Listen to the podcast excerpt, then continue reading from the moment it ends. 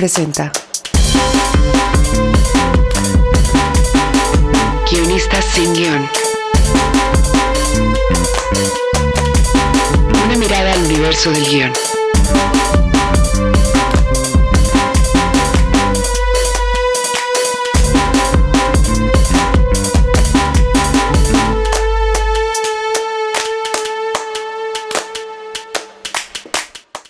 Hola, bienvenidos a Guionistas sin Guión. Hoy estamos eh, aquí Antón. Hola Antón, Hola, hola, ¿cómo estás? ¿qué tal? Y Jorge Michel Grau, ¿cómo estás, Jorge? Hola, ¿qué tal? Buenas noches a todos y a todas. Eh, bueno, digo rápido las redes eh, sociales eh, que son, eh, a ver si, si las digo bien, si no me corriges. Está el profe aquí, ten cuidado. Instagram y Twitter Colab Historias y en Facebook Colab Historias para llevar. Exactamente. Así son, ¿no? Eh, bueno, ahí nos pueden hacer preguntas y escribir, reclamos, lo que sea. Perdón, mención especial al jersey de, de- de Jorge Michel, que es espectacular. Sí, no, lo, lo tienes que describir para, para, para quienes nos, nos escuchan. En realidad es un poncho, es un poncho muy hippie y este, pero es súper calientito. Entonces aquí en mi departamento que luego es un congelador, me viene increíblemente bien y es muy como, saben, muy ligero, no me siento apachurrado ni nada, entonces está. Yo, yo, influido por el sesgo que me provoca mi hijo, diría que es de como que, que el patrón es de piel de Tyrannosaurus Rex. Exactamente, es como, es como un T-Rex. Exacto. Ya que hablaste del sesgo que te provoca tu hijo, pues es una excelente forma de, pasar al tema que, que vamos a platicar el día de hoy.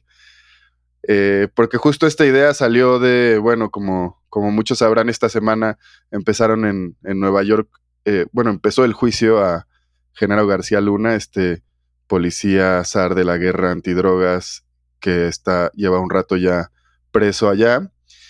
Y una cosa que eh, me pareció en lo personal muy interesante fue ver que en los tres días que entrevistaron a cientos de personas para elegir, no me acuerdo cuántos, 12, 17 personas que son el jurado, eh, una de las preguntas que les hacían, entre muchas otras, era si habían visto series como El Chapo o Narcos, ¿no? Y me llamó mucho la atención porque pensar en que una serie que uno escribe eh, pueda llegar a tener eh, implicaciones legales o a estar relacionada con la justicia en un caso tan importante como ese, pues me, me puso a pensar en si nosotros nos tendríamos que hacer esa pregunta, ¿no? Eh, cuando estamos escribiendo eso, ¿qué implicaciones puede llegar a tener o qué efectos puede llegar a tener lo que escribimos en el mundo fuera de la ficción o fuera de la pantalla?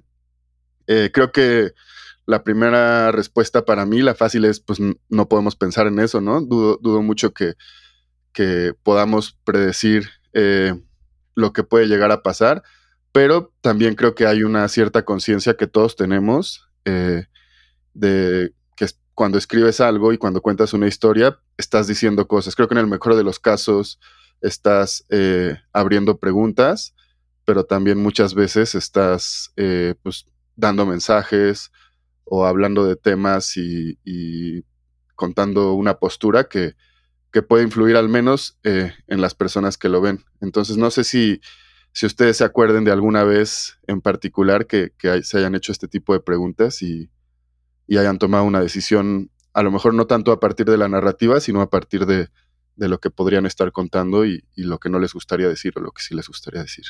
Claro, creo que cuando pusiste en la mesa este tema para, para platicarlo en el podcast con todos nuestros eh, amigos y amigas que nos escuchan, eh, pues digamos, yo lo que pensaba era lo, lo amplio, ¿no? Y lo, lo grande que es la reflexión que se tiene que hacer sobre esto. En primer, o sea, una, una de las cosas que me viene a la mente, recuerdo aquel caso de Columbine, ¿no? Eh, de, la, de los dos chicos adolescentes que entran a la secundaria Columbine y masacran a sus compañeros. Había como toda, como toda la intención o una parte de la sociedad americana tenía la intención de, de satanizar eh, Matrix, ¿no? Porque los, uno de los chicos iba vestido con una gabardina negra ¿no? Y entonces decían que se había inspirado en la película. Entonces, el, el, digamos, ahorita estamos hablando de cómo hechos eh, o, contenido eh, basado en hechos reales, ¿no? Digamos, hablando de las narcoseries o biopics de asesinos seriales, ¿no? Podrían influir en, o, sesgar la opinión de, alguien. Esto es una ficción. Eso, eso fue lo primero que pensé cuando hablamos del tema. Y el segundo era como toda esta cultura de la cancelación que viene de un tiempo para acá, ¿no? De cómo los materiales audiovisuales son sometidos a ese juicio dependiendo del contexto o la agenda. Entonces, es, es muy complejo, ¿no? Cómo, cómo entrar a, a esta reflexión que también viene, por ejemplo, con los narcocorridos, que hay ciudades donde están prohibidos por completo.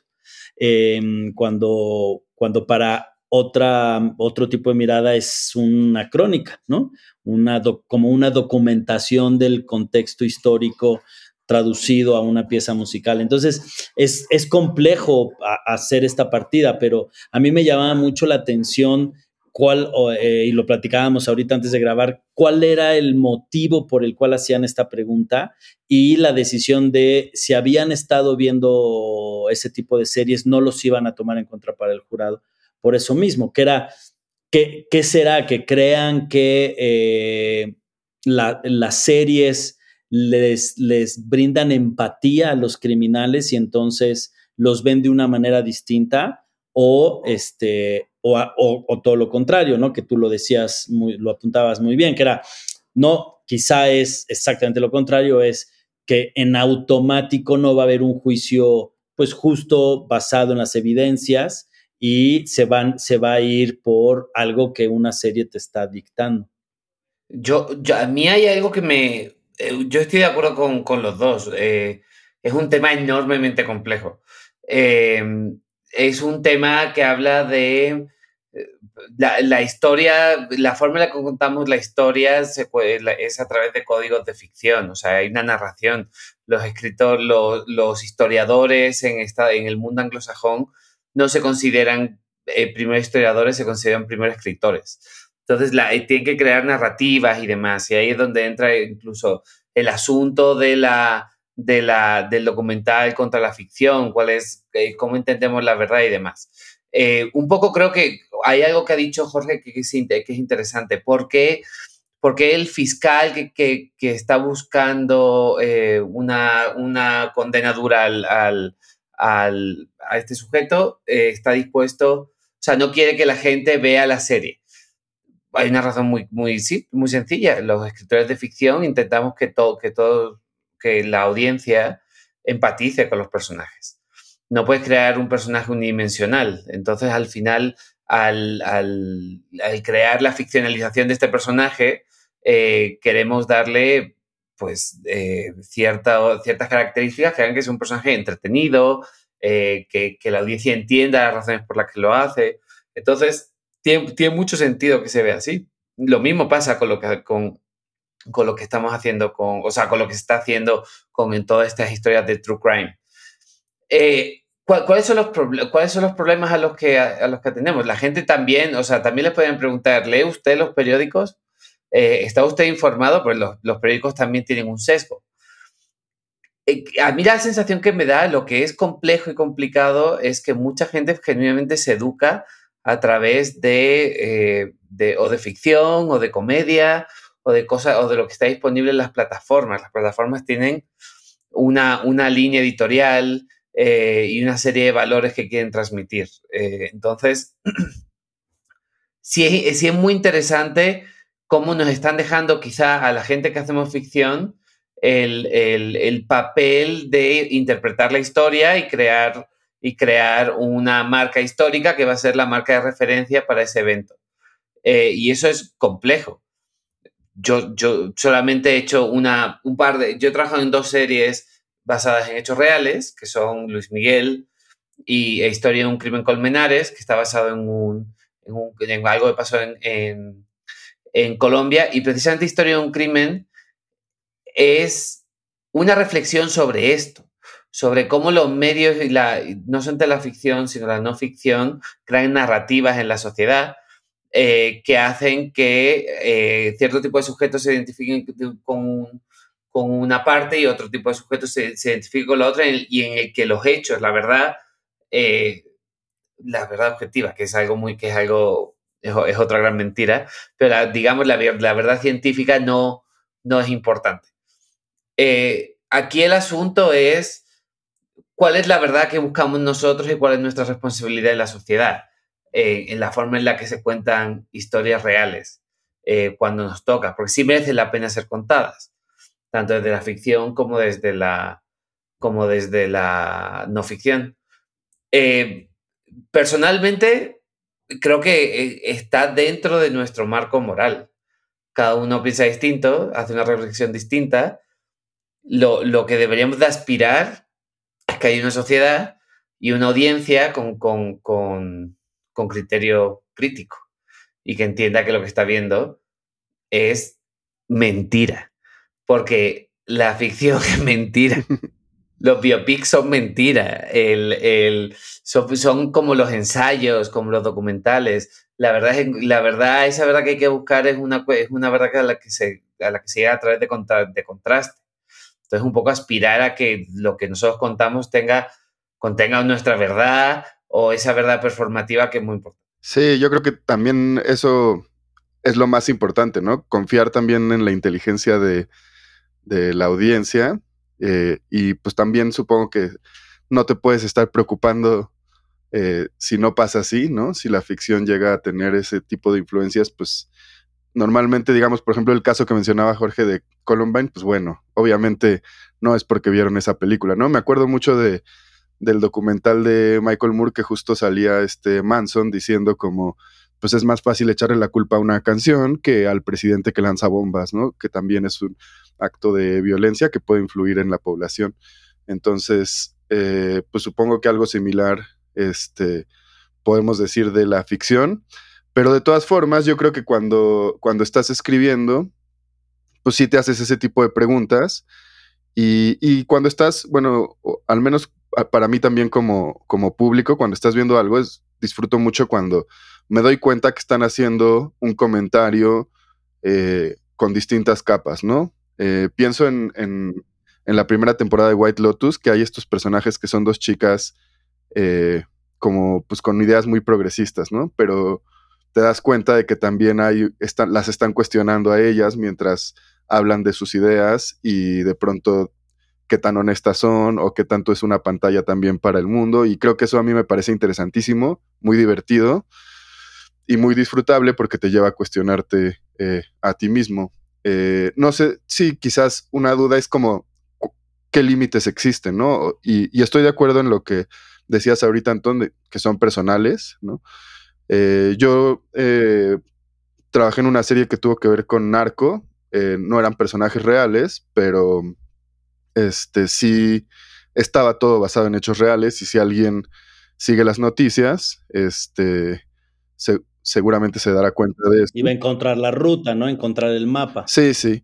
Pero había cierta libertad, pero también había cierta postura muy clara, ¿no? A, hablar de ciertos temas y profundizar en ellos. Por ejemplo, y pensando en estas series que mencionaban en el juicio, la serie del Chapo tiene un episodio muy interesante para mí sobre los niños que el narco eh, capta para, para volverlos parte de sus filas. O sea, creo que tiene comentarios muy interesantes, ¿no?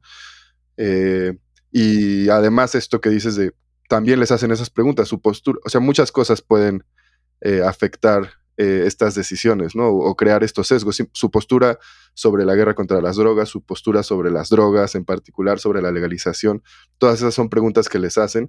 Si tienen un familiar eh, policía, si tienen un familiar que ha estado preso, todas esas cosas influyen, ¿no? Pero creo que más allá de eso, sí, de todas formas, es interesante cuando estás en un cuarto de escritores y, estás hablando de algo, cuando estás escribiendo tú solo y estás hablando de ciertos temas y dices, no, aquí eh, está mi límite. Por ejemplo, me acordé ahorita de, otro que pasó hace poco, que estábamos en una película y eh, un personaje eh, de una chica está embarazada y como que el final de su arco, pues tenía que ser o decidía tener o no tener al hijo, ¿no?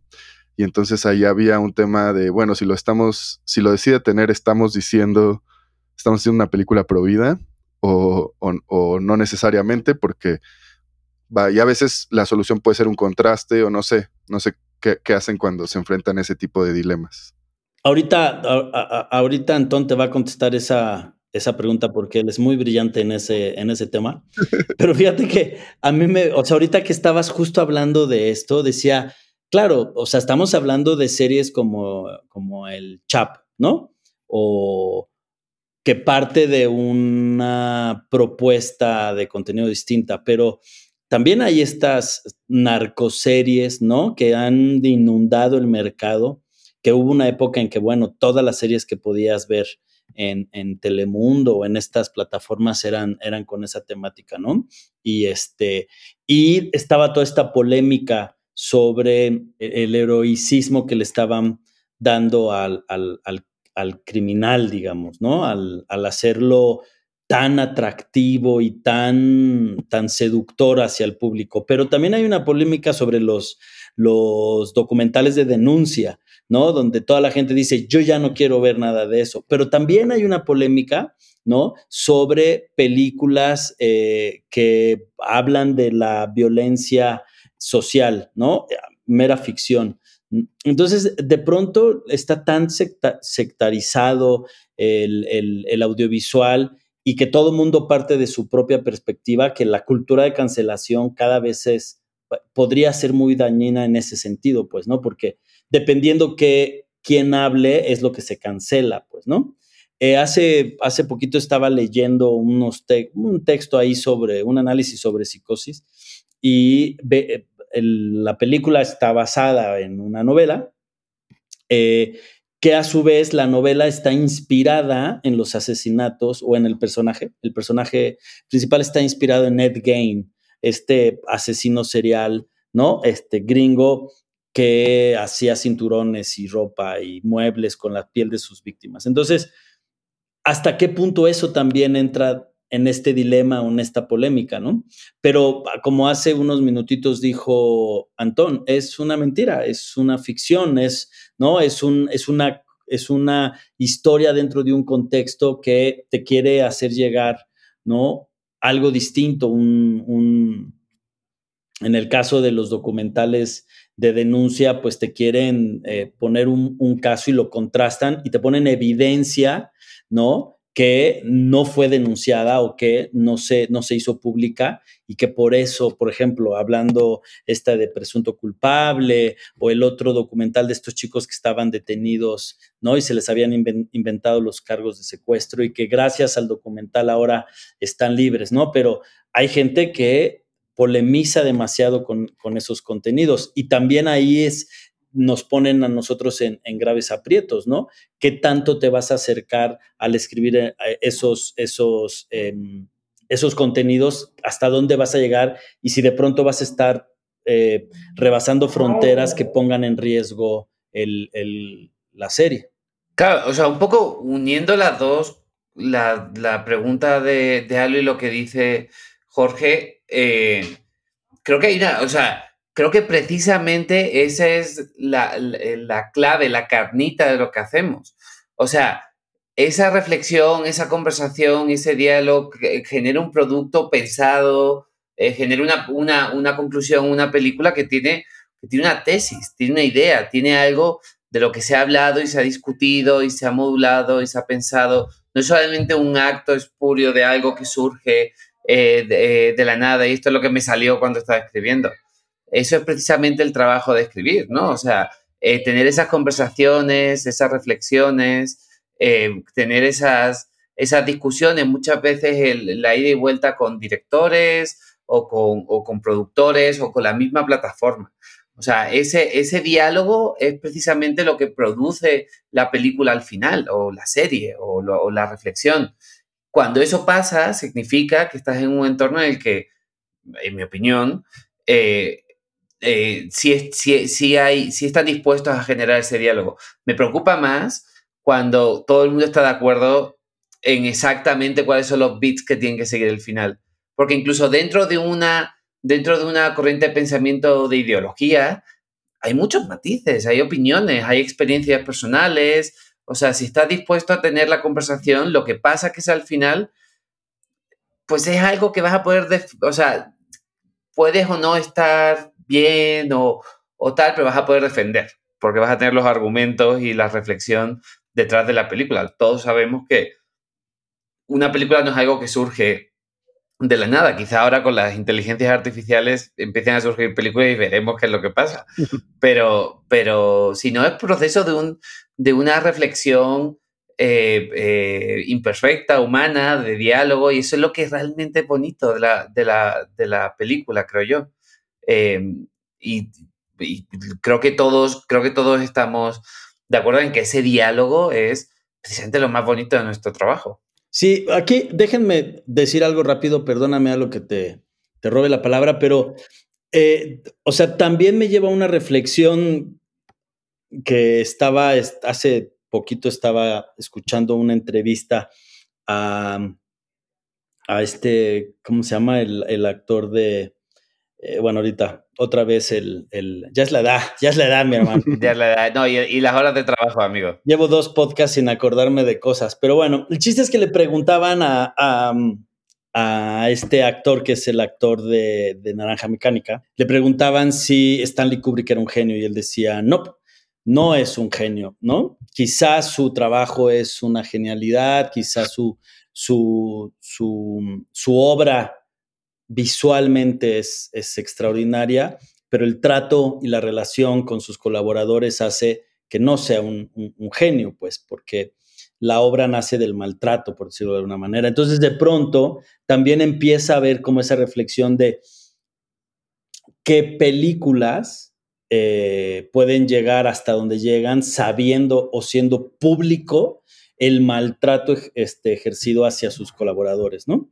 Este, eh, eso también es, digamos, como una postura ética profesional, ¿no? Una, como una postura moral en la relación y en las acciones con, tu, con tus iguales, ¿no? ¿Qué, valores tienes tú como autor y que vas a poner uno en el contenido y dos en la relación con tus, con tus iguales. Entonces, sí, cuando lo propusiste, ¿no? A mí me empezó a surgir como toda esta, esta eh, eh, eh, como curiosidad de todos los temas que se puede hablar, de qué tan ético o, dónde, o el autor dónde encuentra la frontera o el límite de escribir.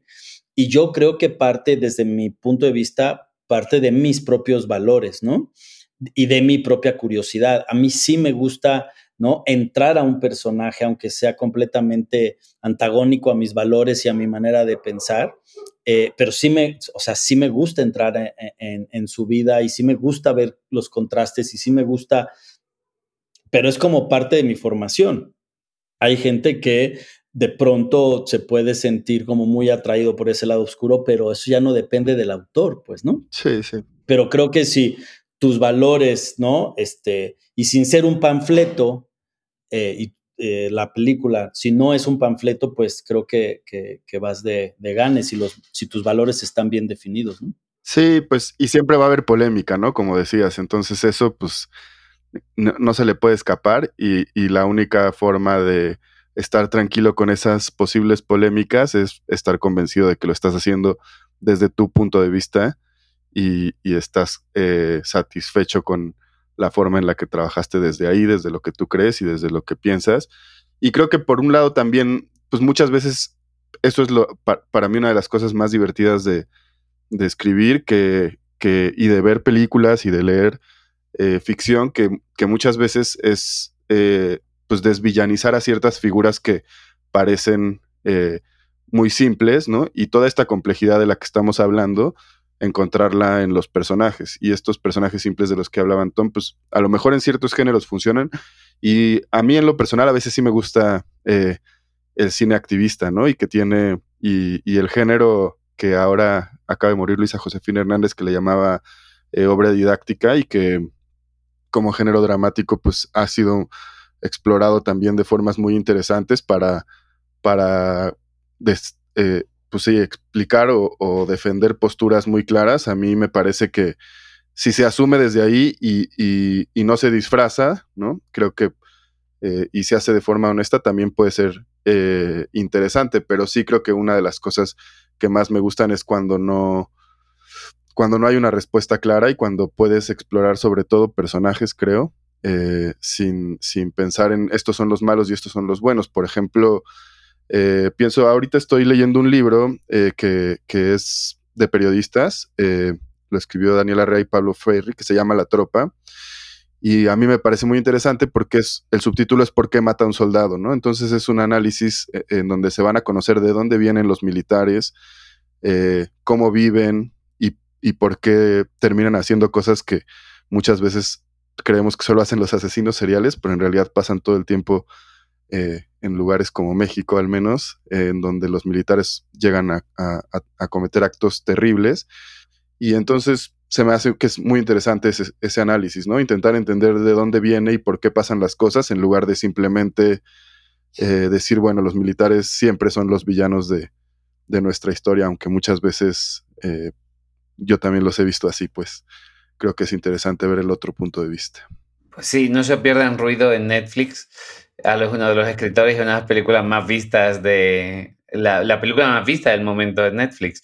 Y es una prueba de que a Alo le interesa el cine activista. Pero además es importante que haya, que haya. Bueno, yo creo que es muy importante el cine activista o el cine de denuncia. Y, más hoy en un contexto como en el que vivimos, ¿no? Pero y fíjate que, que en la misma medida en la que es importante no crear malos demasiado unidimensionales. La historia da muchas vueltas. El que hoy, el que hoy es malo dentro de 10 años eh, tiene una razón eh, y hace las cosas por razones estructurales. El, un poco volviendo a lo que dijo Michelle antes, em, el gran dilema, eh, era Michael McDowell, por cierto, el actor que, dijo, esto. me acordaba que era McDowell, pero no me acordaba del nombre. Sí, sí. El, eh, hay algo, y creo que justo va mucho a lo que estamos hablando porque quizás el debate del momento, o sea, quizás esto de, esta discusión tan permanente sobre la, sobre la cultura cancelación, precisamente va de si somos capaces de separar al autor de la obra, ¿no? O sea, eh, porque todos vemos este cine genial y maravilloso de grandes directores y luego leemos los libros y eran abusadores compulsivos. Pero cuando, probablemente cuando Jorge estudiaba, porque, cuando yo estudiaba si era, si era así, en las escuelas de cine los admiraban mucho.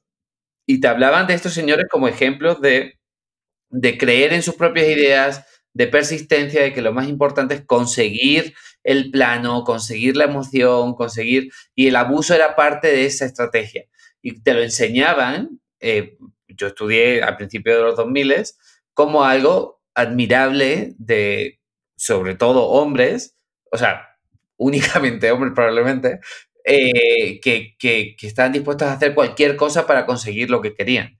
Y ahora creo que vivimos una cultura en la que eh, apreciamos mucho más el proceso de colaboración y conseguir esas cosas a través de la compasión, el trabajo en equipo, entender a los demás. Por supuesto, es parte de la personalidad del sujeto en cuestión. Hay un rollo de ambición y de, de conseguir las cosas que, muchas veces te llevan, para, para hilarlo con nuestro tema principal, no son abusar a tu cruz, sino abusar a los sujetos eh, de los que estás hablando. El otro día estaba oyendo eh, un, podcast eh, sobre, sobre el expreso de medianoche. La película de Alan Parker sobre un, un, tipo al que, al que agarran en la frontera en Turquía con un montón de hachís, lo meten en una cárcel, lo torturan, lo violan, le hacen de todo, lo tratan de la verga. Eh, y es esta historia, escrita por cierto por, por Oliver Stone, eh, de, de, abuso absoluto y de cómo los turcos son malos, malos, malos, malos el, el, lo, el, el, turismo en Turquía en los años consecutivos al estrenar esta película bajó un 80%. O sea, se cargaron, esa película se cargó una industria solo para que el tipo al que esto le había pasado tuviera que escribir un libro diciendo que nada de esto le había pasado. O sea, que su historia, como él la quería contar, era una, era una historia de no seamos imbéciles, no intentemos hacer estas cosas. Pero el tipo decía, a mí la policía turca no me trató particularmente mal mis condiciones en la cárcel en Turquía en calidad de americano fueron bastante buenas. Eh, y, el tipo ha estado pidiendo perdón a, Turquía, país, durante 20 años, ¿no? Entonces, un poco eh, todo esto eh, quizás si se junta, estas personalidades que son capaces no solamente de abusar a su cruz, sino eh, de, de, hacer lo que, de llegar lo más lejos que se pueda llegar a, cambio del éxito y con quizá poca honestidad. Y, y, eso es quizá lo que tenemos que genuinamente pensar, pero no solamente en eso, es en la forma en la que representamos a las mujeres, a gente de otros países, a las comunidades LGTBI, a, a y, a gente que pensamos que son terribles, que, que, no entendemos del todo su historia. O sea, eh, hay algo en Dahmer que está mal, pero también hay algo en Dahmer que no está tan mal, que es, eh, representar las enfermedades mentales como, como un problema, como uno de los problemas que, que, que, muchas veces estructuran, o sea, el poco cuidado que tenemos con, estas, con las personas que sufren estas enfermedades es una de las razones por las que existen los, asesinos seriales. Eh, entonces, merece la pena tomarnos el, paso extra para entender que eh, muchas veces en estas historias también hay una historia de cómo poder prevenir estos grandes problemas. Claro, y cómo influye el medio ambiente y la descomposición social. O sea, aquí, aquí el problema es cuando estás parado en uno de los extremos, pues, ¿no? Y consideras una obra como Dahmer una invitación al canibalismo y al a ser asesino serial, pues, ¿no? Es como, a ver, o sea, es justo lo que, lo que, lo que estamos, o bueno, no estamos, ¿no? Lo que están, están mostrándonos es cómo, se cómo llegó un ser humano a ese grado de descomposición y cómo llegó a ser lo que hizo, con todos los factores que eso incluye, ¿no? Eh, y que muchos de ellos no tienen que ver con el asesino en sí mismo, bueno, con la persona en sí misma, sino con lo que está pasando alrededor, el maltrato de la madre, ¿no?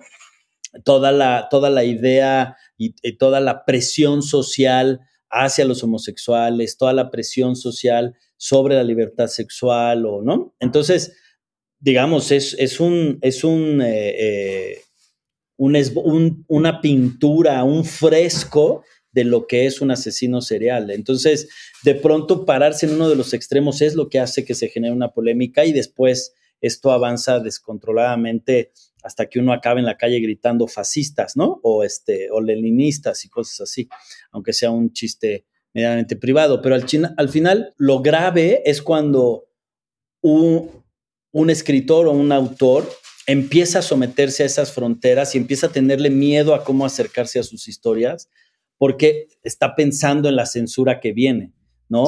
Eh, eso, es, eso es la manera fácil cuando sabes que se acerca la censura. El problema es cuando pues, no hay manera de saberlo y de repente en una vuelta de tuerca, en un caso eh, que se vuelve viral, televisado, este, tu, resulta que, ¿no? que tu trabajo este, está, está ahí. O como, por ejemplo, una decisión fallida de la promoción de una película, como fue en nuestro caso, pues, ¿no? Que al final entró en una, en, una polémica muy rampante y de la cual uno sigue todavía con cicatrices y lastimado, ¿no? Y estigmatizado por una cosa que uno no fue decisión de los autores, pero cómo penetra y cómo empuja a que el contenido este, eh, sea tan peligroso hacia afuera, pero también hacia, hacia los propios autores, pues, ¿no? Sí, bueno, de lo del, sobre los, el tema de los directores tiranos que creo que antes eh, estaban celebrados, todavía, todavía se, se les celebra algunos, creo. Claro, ganan Óscares, ¿no? Pero eh, siento que ya es una figura que, que, va, que está caducando, afortunadamente. Pero me acordé ahorita de una entrevista eh, de Orson Welles que, que un fragmento en el que dice, le preguntan si alguna vez ha elegido a alguien para trabajar con él solo por, por amistad, ¿no? No tanto por, por su trabajo. Y él dice que sí, y le preguntan si alguna vez se ha arrepentido de, tomar esa decisión o no ha sido la más eh, acertada, y él dice que sí. Él dice, él dice que siempre. Dice sí todo el tiempo, ¿no? Exacto. Y luego le preguntan si lo volvería a hacer y dice que sí, que claro, ¿no? Y, y la respuesta es porque dice, hay ciertas personas para quienes el arte es más importante que la amistad, eh, ya, ya, vi que los dos la conocen, entonces, si, si, no, si no es tal cual, a ver si, si lo estoy diciendo bien, pero para él la, amistad es más importante eh, que el arte y creo que eso ah, pues está bonito. No sé si Orson Welles así trabajaba, pero o solo lo dice en la entrevista, pero suena muy bonito cuando lo dice así y creo que es una postura que, se podría rescatar más ahora que, está empezando a caducar esa otra. Eh, creo que es un, buen sustituto. Y, sobre esto eh, de Dahmer, y pues sí, creo que, o sea, una de las cosas es que no hablar de algo tampoco evita que suceda y, y yo creo que al contrario, ¿no? Como hablar de las cosas e intentar entenderlas intentar analizar desde dónde vienen y creo que la ficción es una herramienta muy efectiva para analizarnos como seres humanos eh, dentro de nuestros lados más oscuros también. Eh, creo que eso, eh, pues sí, es muy importante pensar que, no decirlo no hace que no lo evita, entonces también es una confusión muy extraña, ¿no? Y pienso ahora en, hablando de Last of Us, en, en el podcast que hacen, justo Craig Mason habla de que, que tiene que ver con el amor, ¿no? Pero como el amor también te lleva a lugares oscuros y creo que es ese tipo de temas lo, que parece muy interesante eh, trabajar desde la ficción. Pero bueno, también está el otro extremo, ahora que, que hablaba Anton de, quiénes son los villanos a veces, que creo que es el extremo Hollywood, que hemos visto muchos, eh, yo pienso siempre en Mighty Ducks, ¿no? Que, que los malos eran los rusos y luego eh, cambió y los malos eran los árabes. No importa si era una película de hockey o una película de guerra, eh, como que había una, un discurso político muy claro, ¿no? Por ahí escuché que Estados Unidos en sus embajadas tiene personas encargadas de hacer que su cine penetre, pues como, como lo hace en todo el mundo. Como arma, arma ideológica, ¿no? Sí, y es también un arma ideológica, ¿no? Entonces, bueno, también existe ese extremo y también como audiencias hay que estar vigilantes y yo creo que como escritores podemos caer en eso sin darnos cuenta porque, porque como nos alimentamos de la ficción, a veces eh, podemos dejar que esos prejuicios eh, pues también nos invadan y creo que ahí pues es muy importante esa responsabilidad de estarse siempre cuestionando, leyendo, teniendo estas conversaciones con los colegas y, informándose sobre los temas en los que estás eh, trabajando para, para no caer en esas posturas tan obvias, ¿no? También. Claro, pero además, a mí, si hay algo que me interesa del, de las ficciones, el dilema moral, ¿no? Entonces. Claro. Y las contradicciones, claro. ¿Sabes? O sea, yo intento, no, no sé si siempre lo logro, pues, pero intento que todas las películas en las que me involucro, ya sea como guionista o películas que me invitan a hacer, que haya un dilema moral claro y que haya una contradicción y que la profundidad del personaje nace de su propia contradicción. Entonces, o sea, de, de, pronto el que uno empiece a ponerse estas fronteras por miedo a, ser cancelado o por, o por ciertas circunstancias, yo creo que puede matar la, la inspiración. Ojo, eso no quiere decir que te traiciones a ti mismo, ¿no? Y que, y que, eh, que traiciones tus valores. Yo creo que al contrario, o sea, a partir de tus valores es donde viene la búsqueda, la observación, cómo estructuras el tema, cómo te acercas a, uno de los personajes. Entonces, es ahí cuando, cuando creo que el trabajo es honesto y, y no, no, no debería de ser juzgado. O sea, al final, esto, esto que decía Marilyn Manson con respecto a las canciones, pero también sucede, o sea, ha sucedido muchas veces, pues, ¿no? Que quieren señalar a una película como la que es la, la, la, la que provoca ¿no? El, el, el, hecho violento, el acto violento en la sociedad, cuando no hacen la reflexión sobre la posibilidad de acceso a las armas a menores de edad o a menores de, de 21 años y que no hay en ciertos estados, o hasta hace relativamente poco, no, no había limitación de venta a gente con problemas mentales, por ejemplo, ¿no? Eh, pero eso es, digamos, allá, ¿no? En, Estados Unidos, que es particular, ¿no? Esta violencia en las secundarias y todo. Y partiendo del, en, sí mismo del, del hecho del, de la narcoserie o del caso de, de Genaro Luna y los jurados que iban a, tener toda esta información, también creo que tiene que ver con que podrían creer que saben todo, pues, ¿no?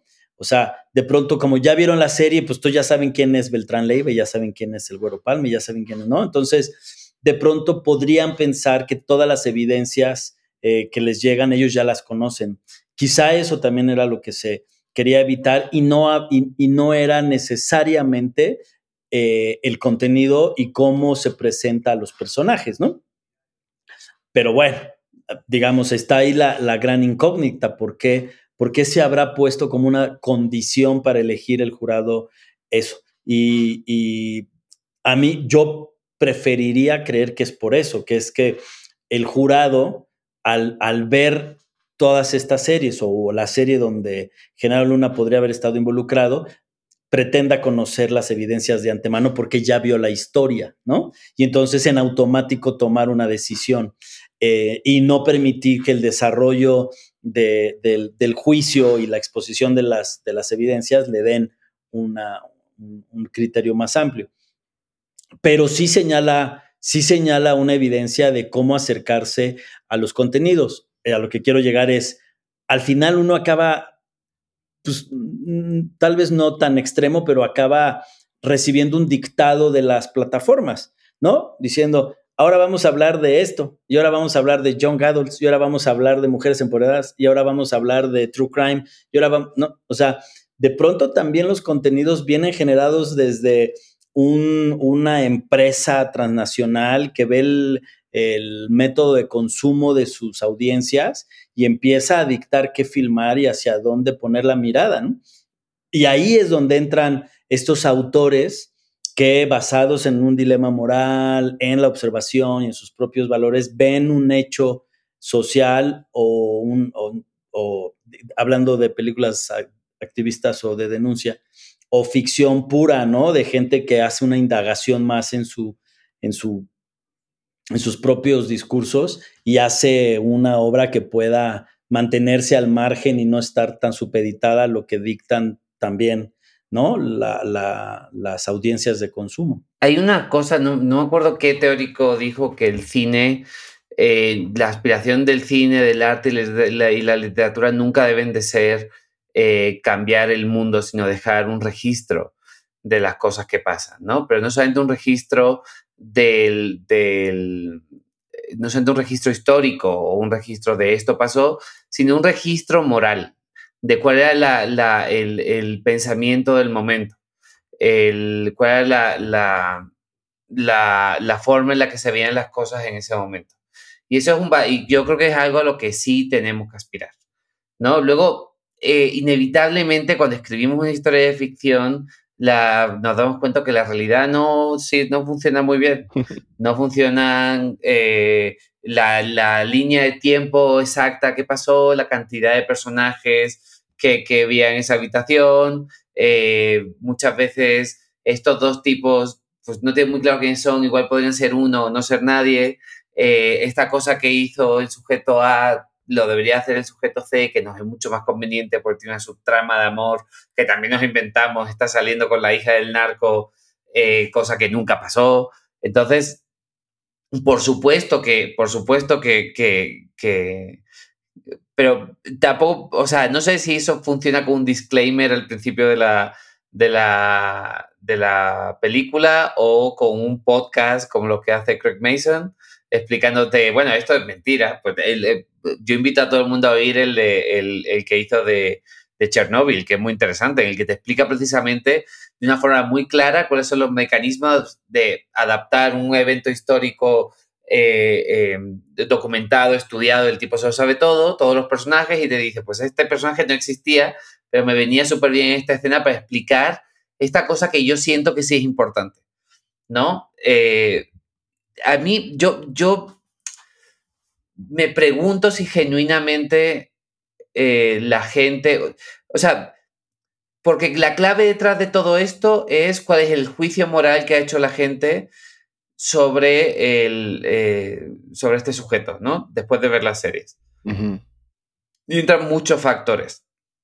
Pero también, fíjate como la elección de un, de un, o sea, hasta podríamos hablar en esto de eh, qué tan eh, eh, qué tan acertado es la idea de, un jurado, de un jurado de personas que no son profesionales del derecho eh, y que van a, y a los que tienes que apelar emocionalmente para, para, para, que alguien acabe o no el resto de su existencia en la cárcel.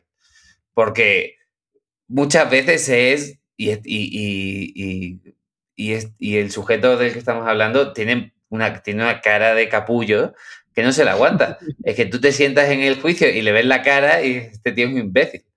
Eh, o sea, y te cae mal. Es un tipo que cae muy mal. Entonces, todo ese tipo de cosas, o sea, de alguna forma lo estamos convirtiendo en la misma audiencia a la que nosotros apelamos cuando escribimos y los abogados tienen intereses mucho más oscuros que los nuestros cuando escribimos. Entonces, eh, precisamente crear esta narrativa en el juicio eh, me hace pensar en esta idea de que los, reaccionarios, la gente ultraconservadora, se, piensan en anécdotas eh, para justificar las cosas que quieren cambiar, cuando la gente que piensa en el cambio, en grandes cambios sociales, piensan en, en los grandes movimientos, ¿no? O sea, piensan en los grandes problemas. Cuando una película habla sobre una tragedia, película, películas sobre activismo, películas sobre, sobre, sobre esos grandes problemas, estás, creando metáforas, no es una anécdota, estás intentando juntar todas las cosas que sabes y que te interesan contar en esa historia, mientras que por el otro lado es el, que está en contra de las leyes, contra eh, de endurecer las penas a los violadores, eh, te cuentan esa vez que esa señora mintió para joder a su marido, no de las otras, no, no del otro millón de mujeres a las que han violado, a las que han violado, ¿no? Entonces,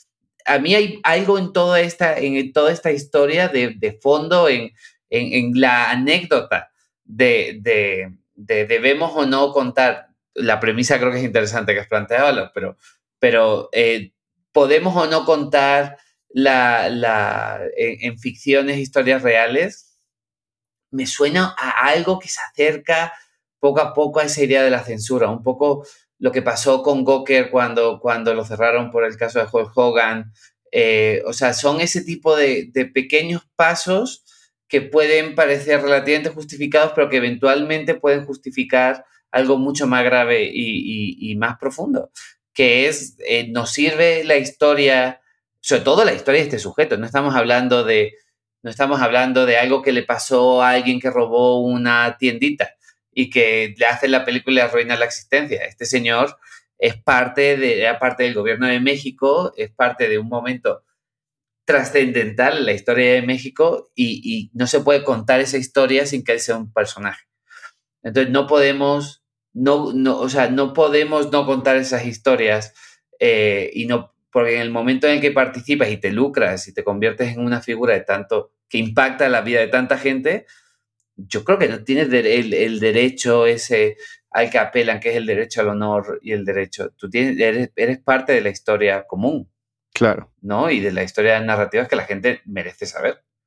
Sí, fíjate que, que una vez estaba ahí en un desayuno y una persona empezó, ¿no? A, a, burlarse de Dahmer y a decir que ya estaba harta de que glorificaran a los asesinos. Y yo lo único que pensaba era que quizá nunca vio que la, que la serie también hablaba y también ponía el dedo sobre la llaga y denunciaba la protección de la policía hacia los criminales blancos, por ejemplo, ¿no?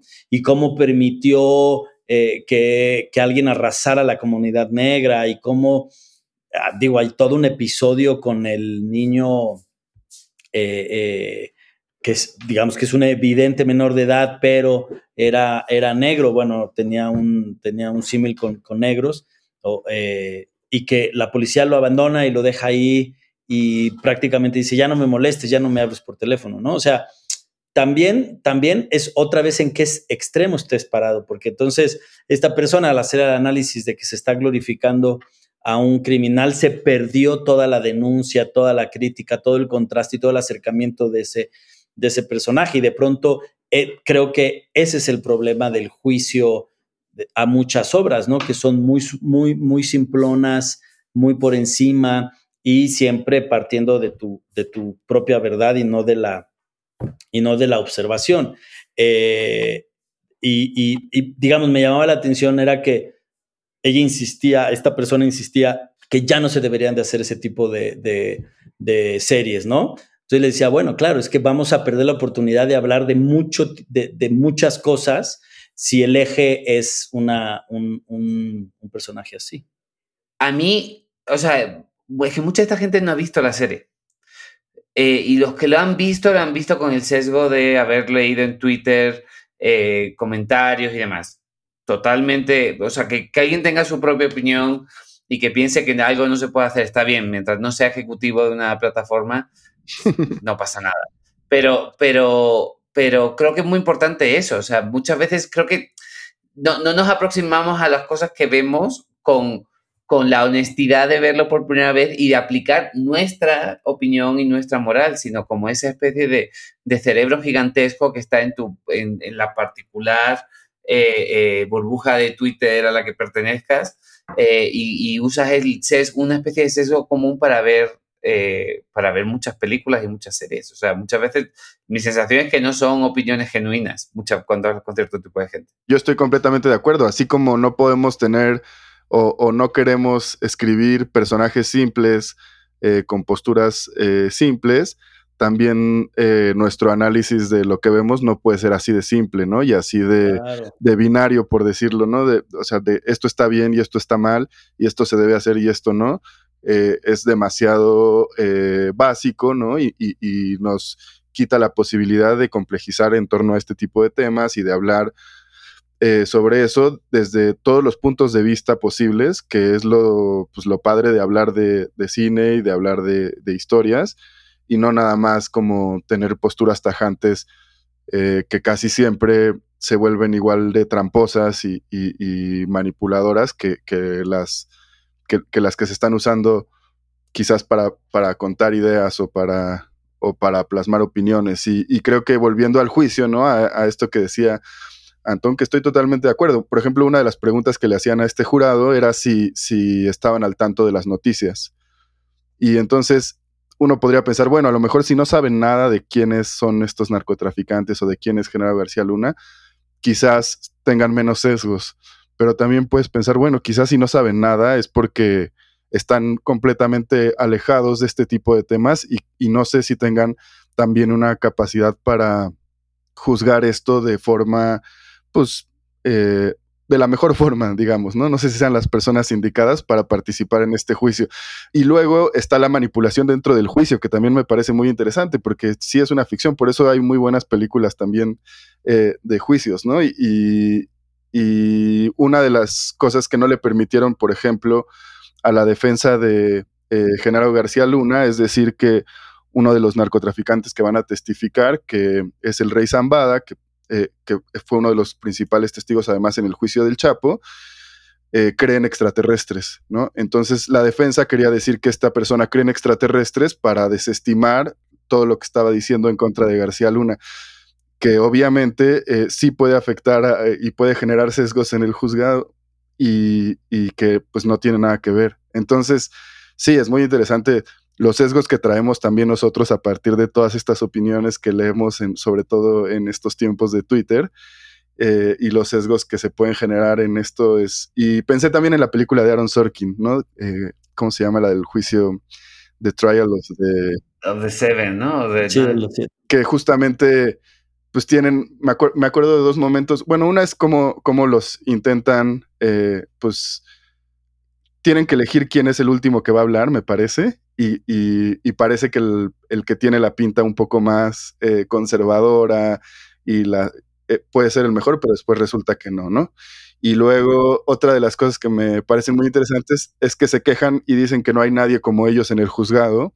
Y entonces el abogado les pregunta, ¿y quién de ustedes ha ido cuando los llaman a participar en un juzgado? Y nadie, ¿no? Entonces también es como, ¿quiénes son las personas que están dispuestas, sobre todo en casos como este, que es un juicio que va a durar algunos meses, quién puede dejar su trabajo eh, y tener la disposición para participar también es muy interesante. Pero fíjate, acabas de mencionar algo, digamos, se va a oír como chiste, pero eh, este, este narco cree en los ovnis, pero hay otros narcos que creen en la guadalupana, pues, ¿no? Claro. O sea, todo parte de qué extremo, eh, o eh, de, vamos, todo parte de dónde estés parado. El problema es que la, las audiencias, ¿no? O el, o el sistema de consumo ha puesto las audiencias en extremos, ¿no? Y entonces, claro, si la visión está muy sesgada a un extremo, pues hay todo un compendio de contenidos, tratamientos, temas, discursos que son, que son prohibidos o que, o que causan mucha,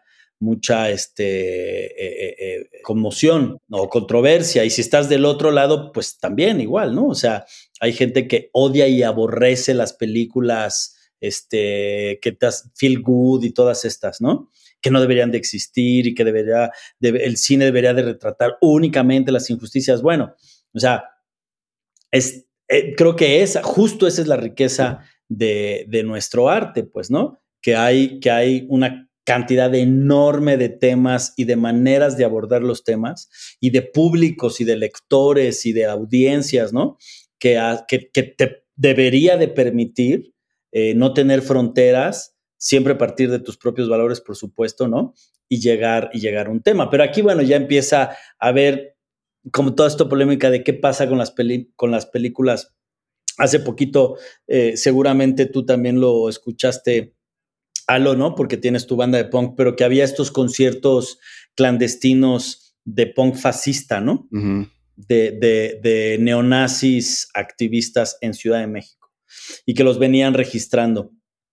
Y eh, pues también ahí es cuestión, o sea, hasta qué punto podemos, uno puede cuestionar eso y lo otro no, ¿no? Y, creo que tiene que ver desde los valores donde estás eh, parado o los valores este, que a los que está sujeto, o a los principios, pues, a los que está sujeto.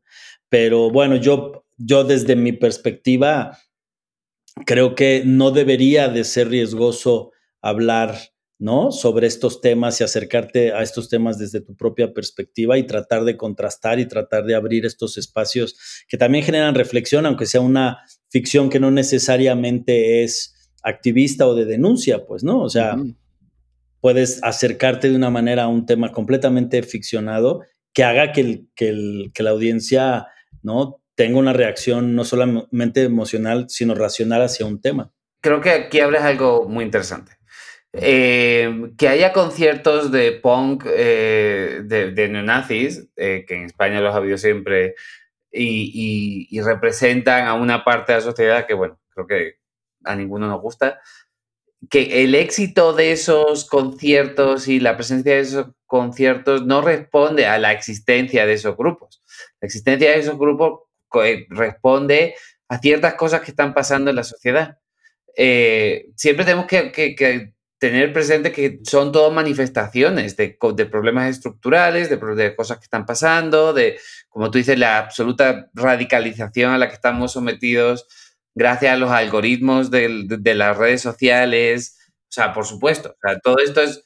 Hay, un problema muy grande que, que de alguna forma se manifiesta en las, las cosas que vemos. Eh, la censura suele ser muy contraproducente. Eh, lo que se ha hecho siempre es que un poco lo que, lo que representa, o sea, la elección del ejecutivo del, y del tipo de gente que, que, contratan es lo que va a marcar la línea editorial de la plataforma, de la cadena, del periódico, de, lo que sea.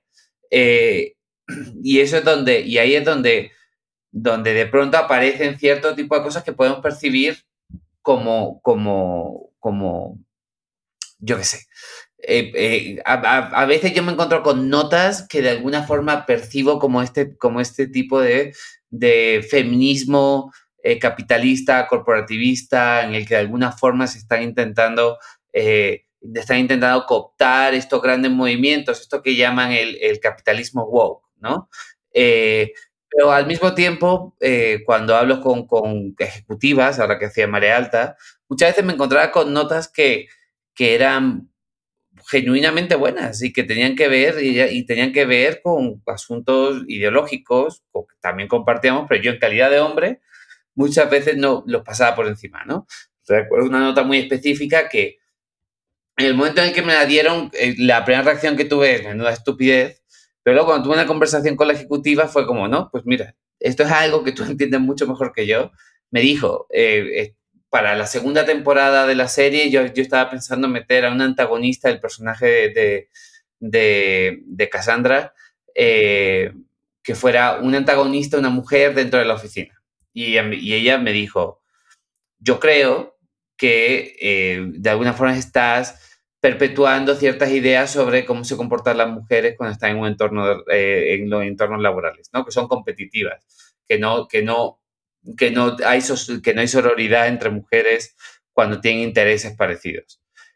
Me lo, dijo y, y, efectivamente es inevitable, eh, no es inevitable, es totalmente evitable si haces la reflexión, pero, pero es casi te pones en piloto automático y dices, ok, como soy un chingón, voy a crear a esta, a esta, no solamente tengo a esta protagonista, que es una súper chingona, voy a crearle una antagonista y va a estar en la oficina con ella y las dos van a estar compitiendo por la atención del jefe y tal, y tú estás pensando que eres la persona más progresista del mundo y de pronto cuando lee a alguien, una mujer te dice, tú, es que así es como nos han retratado toda la vida, como, como seres egoístas que estamos reclamando nuestro espacio y no solamente reclamamos nuestro espacio, sino reclamamos la atención del hombre que es el espacio en el que vivimos.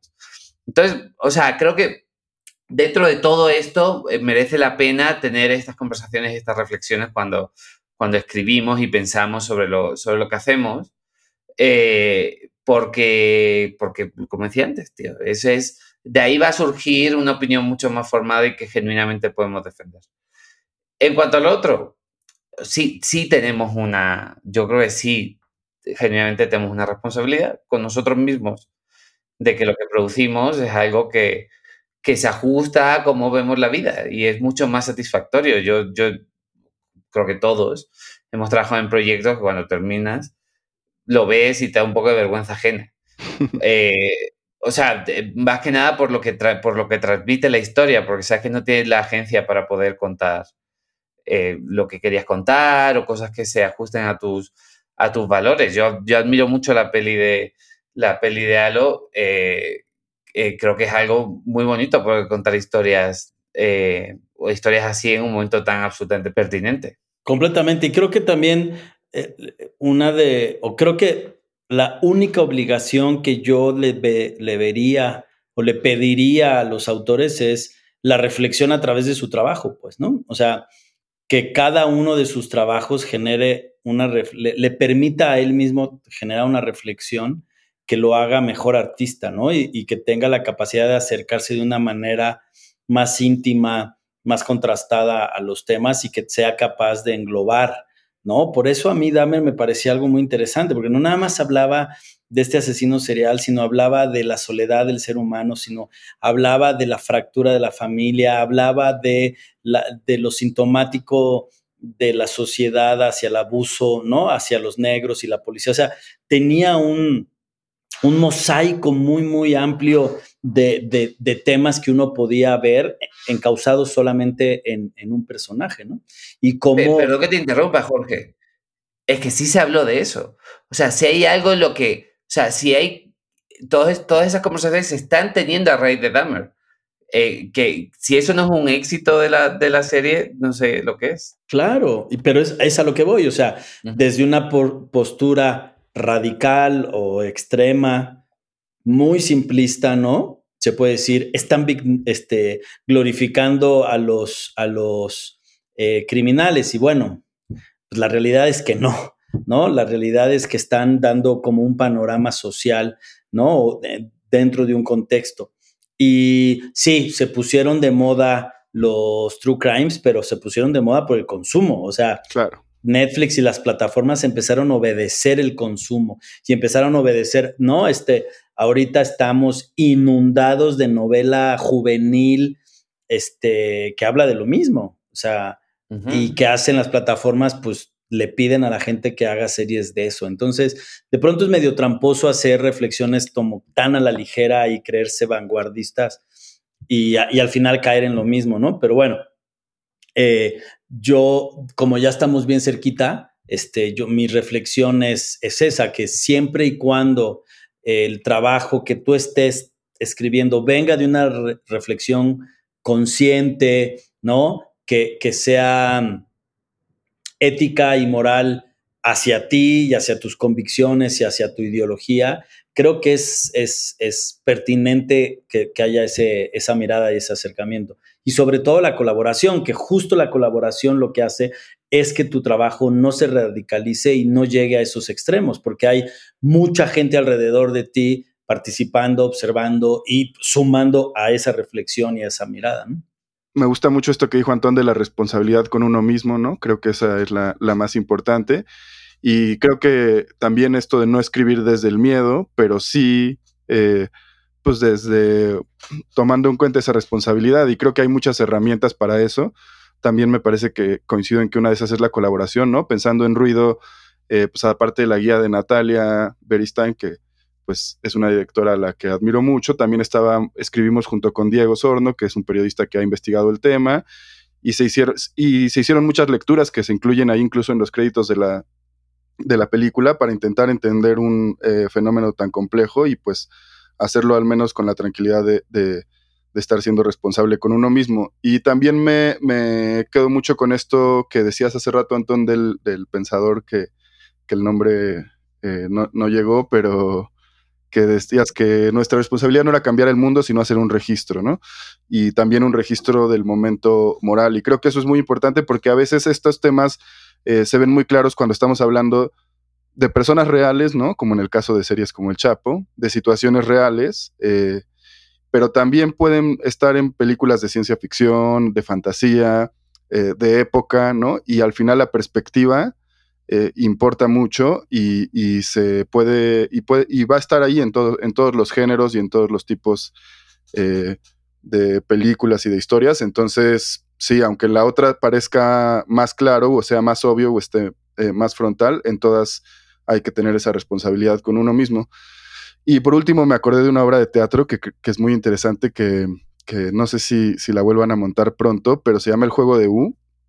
y era una obra en la que entrabas y eran distintos sketches y cada uno te presentaba un dilema moral. Me acuerdo, por ejemplo, uno era precisamente un abogado eh, judío que estaba tomando la decisión de defender que un grupo neonazi se manifestara en Estados Unidos, todos basados en hechos reales. Otro era eh, un este, Tupamaro, de estos guerrilleros uruguayos, que estaba, tenía preso a un político y si lo mataba, traicionaba sus ideales, si no lo mataba, perdían la guerra, digamos, ¿no? Había otro muy, muy, muy complejo de un padre eh, y una relación con su hija, pero que al final la hija quería irlo a visitar eh, a la cárcel y pedía una visita conyugal. Todos, todos eran casos reales muy, muy complejos.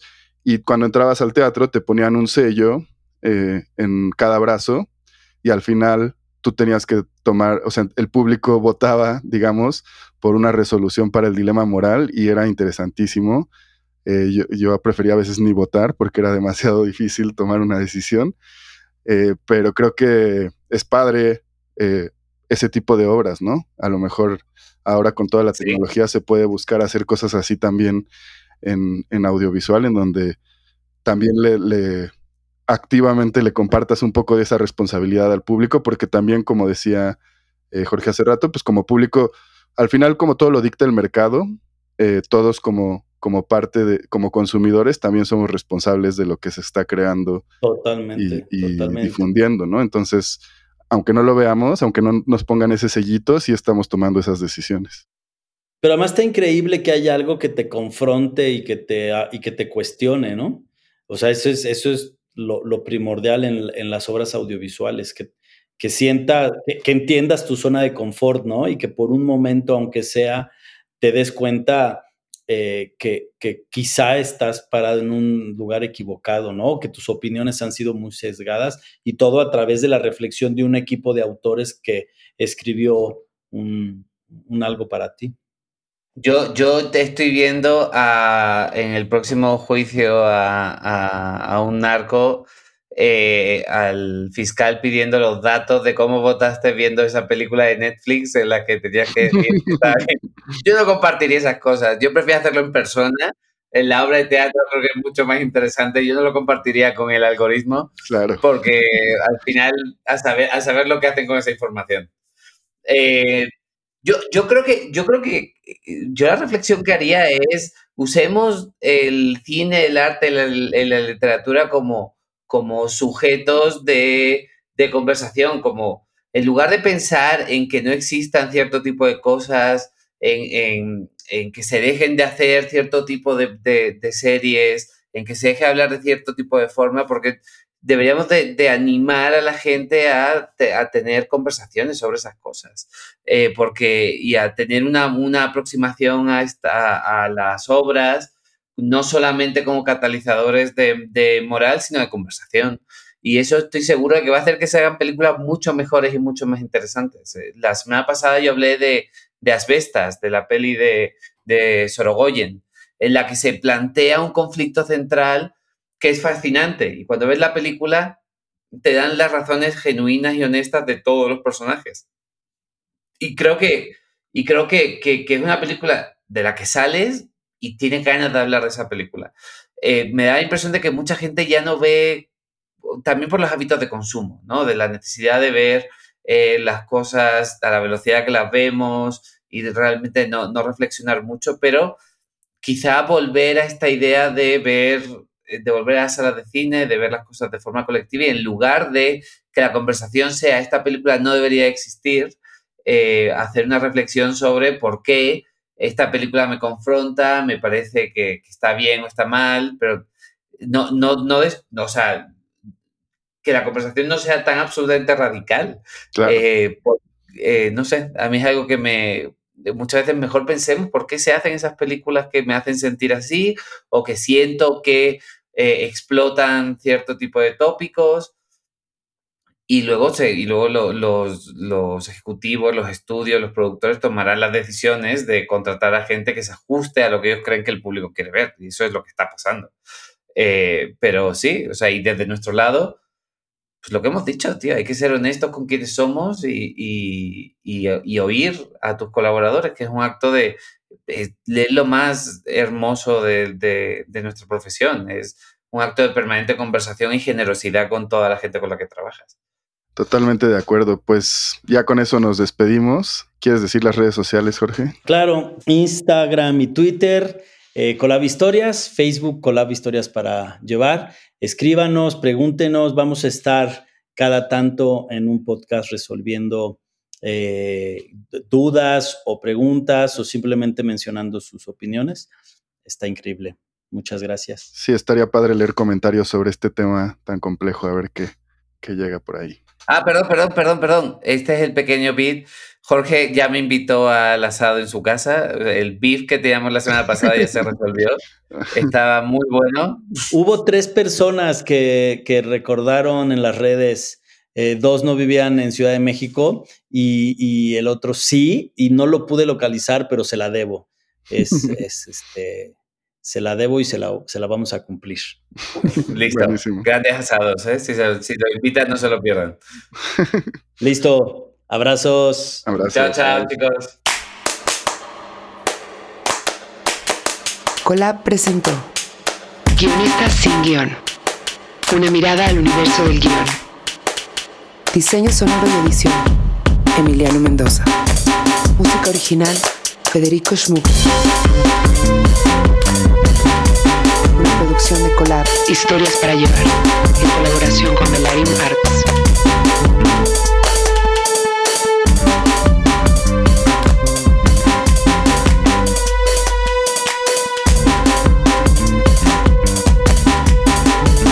Presentado por Karim Valecillos.